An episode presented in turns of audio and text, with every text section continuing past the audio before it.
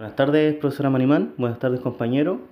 Con mi compañera Viviana Garrido y Manuel Cabrera los tocó qué es el bono de protección 2020, comúnmente denominado bono dueña de casa. Es un aporte mensual que se entrega a las mujeres jefas de hogar y dueñas de casa por un lapso de dos años. Debe ser usuarias del programa Chile de Seguridad y Oportunidades. Para ello es importante tener el registro social de hogares actualizado. El principal requisito para pertenecer a este programa es la aceptación de participar de los programas de Chile Seguridad y Oportunidades, entre ellos familias, abriendo caminos, calle o vínculos.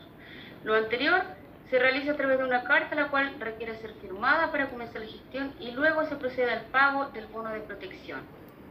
¿Cómo se postula al bono de dueña de casa 2020? Este beneficio no es postulable, solo se debe pertenecer a la subsistema Chile Seguridad y Oportunidades de Ingreso Ético Familiar y que estén participando en el acompañamiento psicosocial.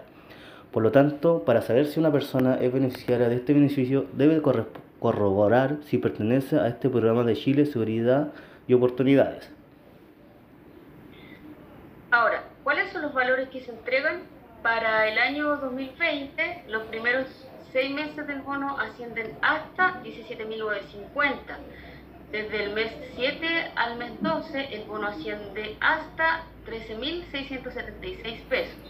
Desde el mes 13 al mes 19, eh, el bono asciende hasta 9.402 pesos. Desde el mes 19 al mes 25, este bono asciende a 11.364. Tener presente de que los valores se van reajustando cada año al primero de febrero. Se considera para este beneficio un orden prioridades. Entre ellos existen varios puntos que van dando preferencia respecto de las prioridades al considerar. Tenemos, por ejemplo, ser madre con hijos menores de 18 años o que, no ten, o que tengan las dueñas de casa algún tipo de invalidez o ser madre jefa de hogar, entre otros puntos. Las formas de pago para recibir este beneficio es a través de depósito bancario, cuenta RUT, pago presencial en caja de compensación Los Héroes o Banco Estado, correspondiente al domicilio de, de cada beneficiaria. Y también se cuenta con un plazo de seis meses para ser cobrados estos pagos de los beneficios.